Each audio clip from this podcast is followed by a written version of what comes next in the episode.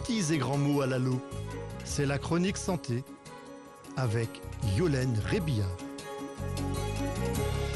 Docteur Bernadette Perrault, bonjour. Vous êtes gynécologue obstétricienne et toujours présidente de la Ligue contre le cancer en Mayenne.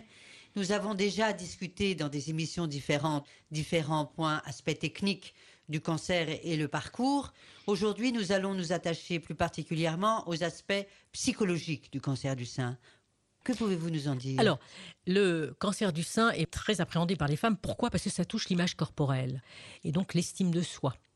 C'est très important. La féminité est touchée parce que le sein a une double fonction. Ça, représente vraiment la mère, la femme. Et d'un seul coup, elle va être touchée dans cet organe cible et qui se voit. C'est pas du tout la même chose qu'un ovaire. Si on vous retire un ovaire pour un cancer, ça va être mieux vécu, alors que c'est beaucoup plus grave, mais ça ne se voit pas. Là, ça se voit. Et c'est important parce que les femmes vont avoir une angoisse. Elles n'auront plus confiance en elles. Et il va falloir leur redonner confiance en elles. Donc il faut qu'elles parlent. Et le plus difficile, c'est parler. Parler veut dire être aussi écouté. Donc, euh, est-ce que vous avez des ateliers ou euh, des endroits où justement la femme puisse parler pour être écoutée Eh bien voilà, c'est là qu'il faut faire appel à une psychologue. En France, on a peur de la psychologue. Psychologue veut dire fou, folie. Non, c'est pour aider. Et on a en plus, nous, une psycho-oncologue, donc quelqu'un qui a été formé à cette écoute. Parce qu'on a des difficultés à parler à son conjoint, à ses enfants, même à ses amis, et eux-mêmes ont une certaine pudeur parce qu'ils n'osent pas en parler, d'où l'intérêt d'avoir quelqu'un de neutre et qui comprendra ce qui se passe. En plus de ces l'aspect psychologique, il y a aussi, je dirais, l'aspect, vous allez parler, l'estime de soi, et on change, je veux dire que malheureusement, on peut perdre ses cheveux, comme vous le disiez dans une émission précédente, on peut avoir des aspects, je dirais, corporels qui se voient, et que faire? Alors, il faut surtout anticiper. Quand on sait qu'on va avoir une chimiothérapie qui va faire chuter les cheveux, il faut pas dire, oh ben je vais essayer avec le casque glacé et tout ça, je, je n'aurai pas. Si, on a toujours une perte de cheveux. Donc il faut aller voir sa coiffeuse avant et prévoir déjà sa perruque. La faire coiffer comme on était avant, la faire colorer comme on était avant. Ça, c'est très important. Il faut préparer, parce que c'est quand même important. Après, on perd ses sourcils. Et nous, on a un atelier par une socio-esthéticienne qui va donc prendre en charge la femme, qui va lui dire les soins qu'il faut qu'elle fasse sur le plan cutané, comment se maquiller, comment s'arranger, comment protéger ses ongles. Voilà. Et ça, c'est très important. Et là, c'est gratuit. La Ligue offre cet atelier pour les femmes qui le désirent. Très bien. Et l'alimentation?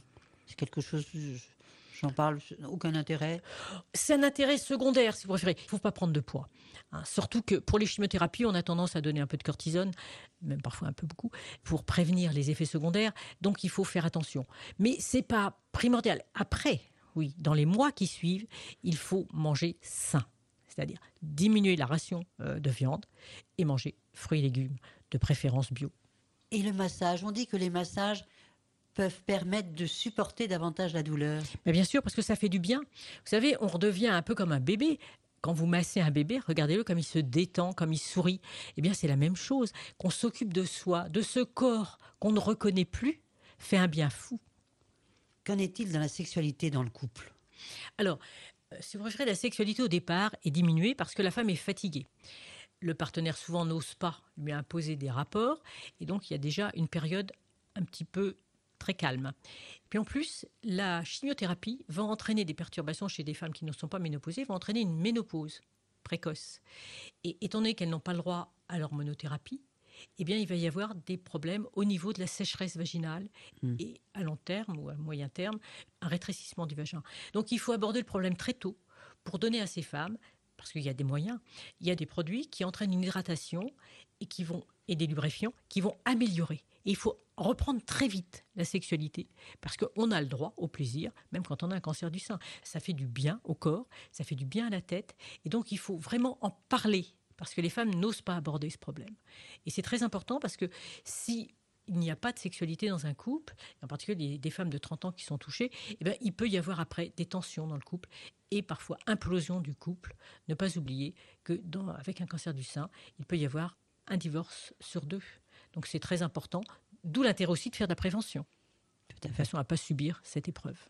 Très bien. Merci, docteur Perrault, de ces éclairages en ce qui concerne l'aspect psychologique pour la femme. Et donc, puisqu'il y a pas mal d'actions que mène la Ligue, vous pouvez toujours téléphoner à la Ligue contre les cancers et au niveau de la Mayenne, le numéro est le 02 43 53 46 43. Merci beaucoup.